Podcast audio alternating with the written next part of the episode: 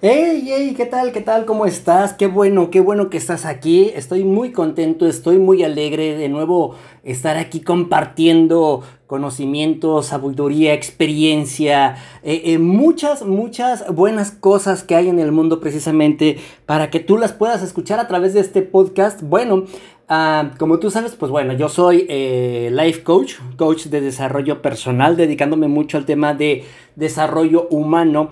Y también una de las cosas que hago recurrentemente es que soy coach precisamente de negocios, coach precisamente de atención al cliente, coach de ejecutivo, coach de empresas. Y el día de hoy quise hacer precisamente este podcast porque me acordé de una experiencia que tuve hace algunos años, hace aproximadamente unos 7, 8 años, hablando precisamente del tema de atención al cliente. Entonces, el, precisamente el podcast del día de hoy quise titularlo así, ¿cómo perder un cliente por un peso? Por un peso. Seguramente tuviste el título en el podcast el día de hoy y has de haber pensado, ah, eh, bueno, por un dólar voy a perder un cliente por un dólar. No, ni siquiera eso, sino por un peso, ¿no? Una veinteava parte de lo que es un dólar. Eh, apenas cinco centavos de dólar. Así es rápido como puedes tú perder un cliente. Y fíjate que lo quise hacer porque ahorita que estamos precisamente en etapa de levantarnos, de reabrir negocios, de impulsarlos, debemos de cuidar precisamente todo lo que tenga que ver con la atención al cliente. A lo mejor tú tienes un negocio, a lo mejor tú eres empleado, a lo mejor eres estudiante, pero hay una frase que a mí me gusta mucho que es enrolas o te enrolan. Al final y al cabo, prácticamente todos nos terminamos volviendo vendedores. Todos, todos, todos somos vendedores. El profesor que se levanta para dar clase con sus alumnos está vendiéndoles atención, les está ofreciendo conocimiento. Él tiene que precisamente eh, hacer lo necesario para cautivar a los estudiantes y él pueda ofrecerles ese producto, ese servicio que bueno, pues es el conocimiento que son las clases. Un médico también, un médico también, él es un vendedor, él vende a través de su experiencia, de su conocimiento, él está vendiendo soluciones para problemas de salud y así puedes hacer cualquier cosa. Un taxista también es un vendedor, te está vendiendo un transporte, una forma de cómo transportarte. Eh, tú puedes decir, bueno, cuando voy al cine, en el cine también, precisamente, cuando tú pagas la entrada, ellos te están vendiendo la entrada. Un actor te está vendiendo su actuación. Todos, todos, todos somos, somos vendedores. Tú cuando eres un estudiante, precisamente tú le estás vendiendo, tú le estás ofreciendo a la institución que te está cobijando eh, buenas calificaciones. Es lo que tú le estás vendiendo. Entonces, eh, debes de procurar cuidar mucho lo que es tu producto, tu atención, tu servicio. Y bueno, eh, les quiero contar una anécdota muy rara, muy chistosa que me sucedió hace aproximadamente unos 9, 10 años aproximadamente. Y bueno, eh, más o menos sí, fue hace como 10 años. Eh, yo estaba recién casado, vivíamos en, Santa Catarina, aquí en Nuevo León, aquí en México. Y camino yo de vuelta a mi casa, pasaba yo siempre por una tiendita. Entonces, eh, precisamente en una tienda de abarrotes donde regularmente yo compraba todo se puso mucho de moda en aquellos años el poder apoyar lo que es el comercio local, a los emprendedores locales. Muy cerca de mi casa, aproximadamente a una cuadra, más o menos, unos 300, eh, 400 metros, eh, había un supermercado, un Soriana. Y para mí, pues bueno, también era muy cómodo, muy práctico poder ir a Soriana, al supermercado, en un concepto muy parecido al de, al de Walmart, si es que tú no nos escuchas desde aquí, desde México. Eh, para mí era ir a una super tienda gigantesca en donde podías agregar prácticamente cualquier cosa, ¿no? Los abarrotes, la comida, la fruta, la verdura, los accesorios que te hicieran falta para la casa. Pero se puso mucho de moda el tema de poder apoyar a los emprendedores locales. Entonces, ¿qué fue lo que yo hice? Que en lugar de ir a comprar a Soriana, mejor le iba a comprar a mi vecino que prácticamente también estaba como a una cuadra de distancia, casi a la misma distancia del propio Soriana. Y cuando yo iba de vuelta a mi casa, yo tenía la costumbre siempre de pasar a comprar siempre lo de la comida, ya sabes, ¿no? Que comprar sopa, que comprar fruta, que comprar verdura, que comprar frijol, etc. En lugar de ir al Soriana, mejor yo apoyaba a mi vecino.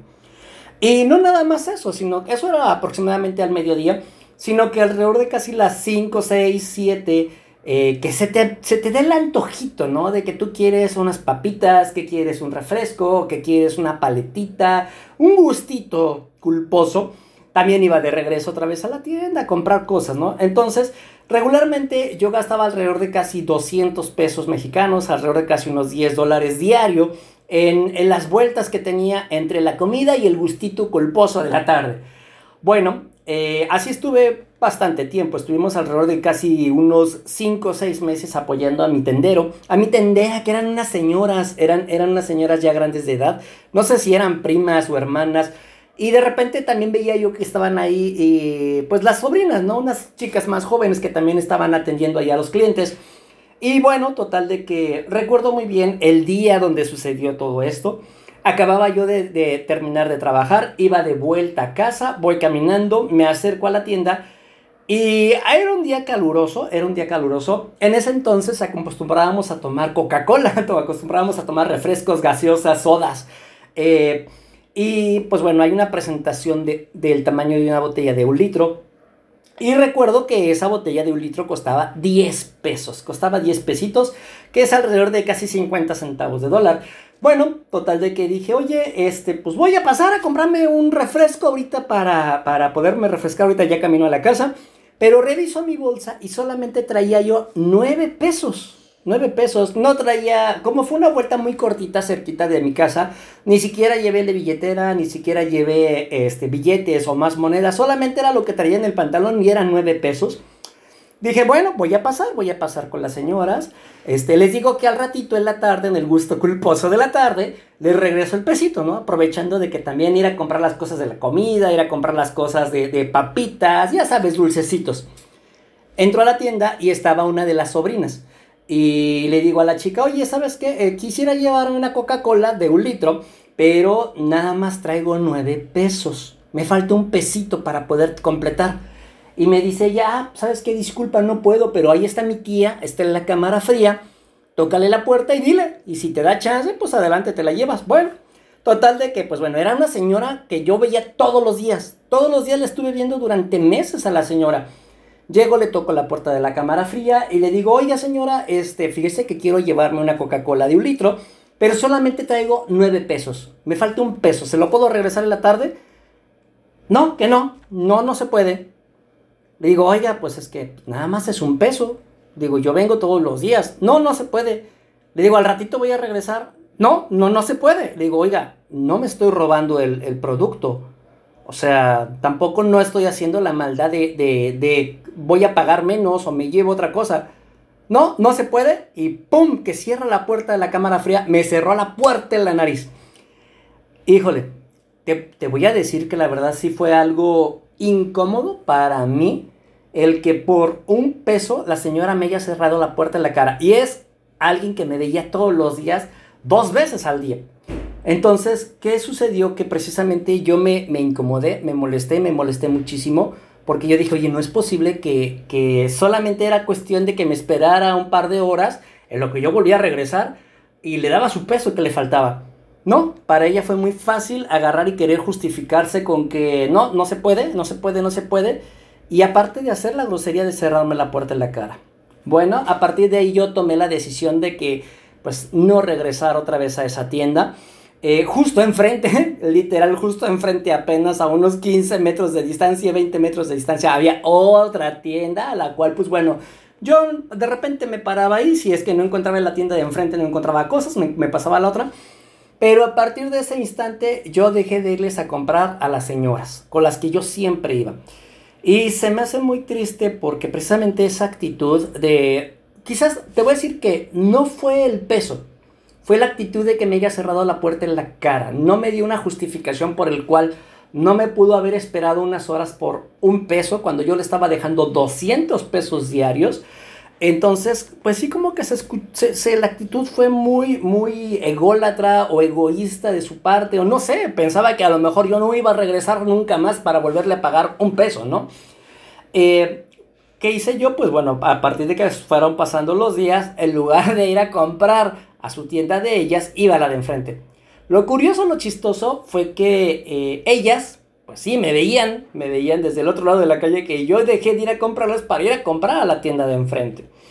Y es una tontería porque al final si tú haces la cuenta, pues bueno, 200 pesos al día, al final de 30 días te da alrededor de casi 3 eh, por 2, 6, pues te da alrededor de casi 6 mil pesos aproximadamente, ¿no? Entonces, eh, de compras que se estaban haciendo eh, prácticamente diario. Entonces, pues es triste, ¿no? Porque la verdad es que aunque mi visión desde el principio era querer apoyar al emprendedor para que precisamente los grandes conglomerados no se quedaran con los millones, con el dinero, los pesitos, lo que fuera, pues no. Lo irónico fue que me acuerdo que un día también fui a comprar a Soriana y no había cambio y la chica que se encargaba de dar el, el vuelto, las monedas, no estaba cerca y me dijo la cajera, no, no se preocupe, después a la vuelta me lo paga que eran como 5 o 6 pesos aproximadamente, ¿no? Entonces yo sé que a un conglomerado tan grande de supermercados no le duelen 5 o 6 pesos, pero tampoco no, se pusieron en el papel egoísta o, o, avaro que tuvo la señora para conmigo. Y aparte, no me cerraron la puerta de la cara, no me vieron feo, etc. Y aquí yo creo que sí es importante mencionarte a ti esto, que si tú estás iniciando con un negocio, por favor que tu negocio eh, hay que embelezar el momento para los clientes. Hay que hacer lo necesario para que la experiencia para con tus clientes sea magnífica, sea hermosa, sea preciosa. A mí me sucede que todos mis clientes que yo tengo a partir de mi, de mi estudio de diseño, de mis servicios, de mis servidores, de mis páginas de internet, todos mis clientes son recomendados. Yo nunca, nunca he buscado eh, publicitarme, nunca he repartido volantes, nunca me he anunciado en televisión, nunca he comprado publicidad en internet, a pesar de que la vendo, nunca la he comprado. Porque todos mis clientes precisamente son recomendación de la recomendación de la recomendación. Entonces, sí es bien importante el que tú te enfoques en que la atención a tu cliente debe de ser primordial, debe de ser realmente importante. Eh, vamos, cuestiones tan básicas, ahorita por ejemplo que estamos en, cuarentena, saliendo de la cuarentena, el servicio a domicilio, el poderles ofrecer servicio a domicilio, aunque tengas un negocio muy pequeño a tus clientes, el, el, oye, ¿sabes qué? Si tú estás encerrado en tu casa, estás en cuarentena, tienes miedo de contagiarte, no hay problema, te llevo el producto, el servicio, te lo llevo a tu casa poder ofrecer em, otros medios de pago, tarjetas de crédito, débito, poder pagar con, con, PayPal, con códigos QR a través de aplicaciones bancarias. Eso también hay que innovar porque si no lo haces tú, la gente se va a ir a la otra tienda, se va a ir al Oxxo, la gente se va a ir al 7-Eleven, a una tienda de conveniencia que sí tenga esa tecnología y tú vas a perder esos clientes. Eh, también, por ejemplo, ofrecer sistemas de crédito. El sistema de crédito también quizás te vaya a desbalancear un poco si tú estás empezando con el emprendimiento, pero te va a funcionar porque los clientes van a estar constantemente comprándote, comprándote, comprándote. Un sistema de afiliados precisamente para que el cliente diga, oye, ¿sabes qué? Este, ya te compré esto, ahora, pues, ¿qué me toca? Y que sorprendas al cliente con un descuento, ¿no? Decir, oye, pues, ¿sabes qué? Tú ya eres cliente mío, ya el siguiente producto, el siguiente servicio, ya te puedo yo hacer un descuento. O si no tienes la posibilidad de hacerle descuentos a tus clientes, darles un plus, darles, darles un plus. A mí me gusta muchísimo porque mi teléfono, mi teléfono de mi negocio, eh, lo acompaño siempre de mi teléfono personal. Tengo un, un, teléfono con doble, con doble chip, con doble SIM. Y en ese mismo aparato yo recibo mis llamadas personales y recibo las llamadas de mi negocio y a todos mis clientes yo siempre les digo, ¿sabes qué? Aquí está mi número telefónico, este teléfono nunca lo suelto, siempre lo tengo a la mano conmigo. Cada vez que tú me mandes un mensaje, yo personalmente te contesto. Y me sucede muchísimo que los clientes, pues bueno, eh, me, me, pueden marcar a las 10 de la mañana, 3 de la tarde, 4 de la tarde. Hay algunos que hasta medianoche, ¿no? 1, 2, 3 de la mañana y si estoy despierto y si estoy ahí a la mano, atento rápido con el teléfono, les contesto tan pronto pueda. Pero nunca pasan horas. De igual manera, también me sucede que a veces en, en, sistemas, en servidores, de repente, ¡pum! Ya sabes, ¿no? Se cae el sistema, se cae el servidor. Pero incluso cuando yo detecto que el sistema se cae, inmediatamente le aviso a los clientes que pueden verse afectados de que hay alguna intermitencia en su servicio. Y que ellos se queden tranquilos porque ya estoy atendiendo el problema. Entonces, para mí es bien importante que esa experiencia, que el cliente siempre se quede tranquilo. Muchos, muchos conocidos me dicen, oye Juan, ¿dónde puedo contratar este producto? ¿Dónde puedo contratar este servicio? Y yo le digo, mira, no te vayas tanto hacia el precio más barato, porque ya sabes el clásico, ¿no? Lo barato sale caro, pero tampoco no te vayas a lo muy caro, porque a lo mejor está sobrevalorado. Para mí, lo más importante es que cuando tú vas a contratar un producto o un servicio sea la atención al cliente. Entonces, ya sabes, se trata precisamente de poder embelezar el momento. Por favor, no vayas a perder clientes por un pesito. No vayas a perder los clientes por un pesito. Y eh, busca en internet, hay un, hay un pequeño PDF eh, que se llama 50 formas de enamorar a un cliente. 50 formas de enamorar a un cliente que ah, vamos a ver, déjame te digo de quién es ese libro. Aquí lo tengo aquí a la mano. 50 mm, formas de enamorar a un cliente. Déjame te lo busco. Porque precisamente me gustaría que lo tuvieras ahí a la mano porque te va a funcionar muchísimo. Ok, aquí está, aquí lo tengo. Déjame lo abro y te lo voy a, te voy a decir de quién es este, este pequeño PDF. Es de David Gómez. Búscalo, David Gómez. 50 formas de enamorar a un cliente. Y pues bueno, eh, este audio se lo, se lo, quiero dedicar a mi compañera, a, Tania, Tania Franco, precisamente que ella está empezando con su negocio, precisamente de su emprendimiento. Eh, Tania, mis mejores deseos que te vaya bien padre, pero por favor también ponte del lado del cliente, ponte del lado del cliente para que tus clientes se queden embelesados, les encante tu servicio, tu producto, tu personalidad y estén regresando constantemente a comprarte. Y bueno, ahí está. Eh, ya sabes, cualquier pregunta, cualquier duda que tengas acerca de este tema de negocios, emprendimiento, cómo poder atraer más, más tráfico hacia tu, tu mostrador. Obviamente no se trata nada más de atraer más clientes, sino que te voy a decir que no se trata de vender, se trata de que una venta la conviertas en un cliente y ese cliente se convierta en un cliente frecuente. Eso es bien importante, súper importantísimo, que eh, no importa la situación, también es bien importante que precisamente tú tengas ese flujo, ese tráfico de personas que te estén comprando tus productos y tus servicios. Te puedo decir que a mí, la verdad, en la, temporada de cuarentena me fue espectacular en mi negocio, pero te voy a decir que no fue el servicio que yo le vendía a las empresas, fue precisamente la atención al cliente. Ya sabes, cualquier cosa que requieras, que necesitas, búscame en internet como Juan Carlos Coach eh, www.juancarlos.coach, así me encuentras en todas las redes sociales, mándame un mensajito y yo con muchísimo gusto te apoyo. Cuídate mucho y te mando un enorme abrazo.